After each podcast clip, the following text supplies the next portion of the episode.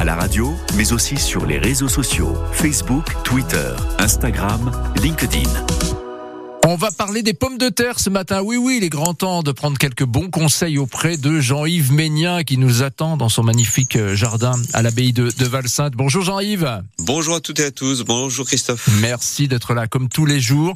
On, on parle des pommes de terre effectivement et de pré-germination ce matin. Exactement. Alors les pommes de terre, c'est un peu tôt pour les, les planter. Oui.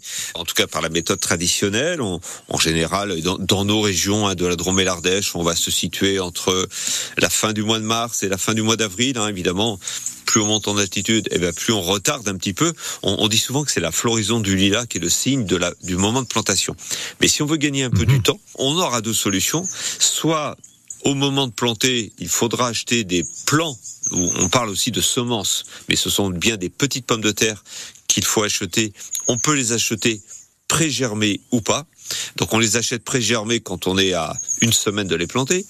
Et on peut les acheter euh, non germées et les faire pré-germer soi-même dès maintenant, puisqu'il faut six semaines environ pour faire pré-germer une pomme de terre. Et planter une pomme de terre pré-germée, évidemment, ça permet d'aller plus vite. Et qu'est-ce qu'on doit faire alors pour faire pré-germer la pomme de terre? Donc on achète euh, ces, ces petits plants de pommes de terre et oui, on va les. Alors il faut les, les mettre bien à plat. Ah. Alors il y a une technique qui consiste à utiliser les boîtes d'œufs. parce que C'est très pratique. On met on met une pomme de terre dans chaque alvéole. Ah. Donc il faut beaucoup de boîtes d'œufs du coup.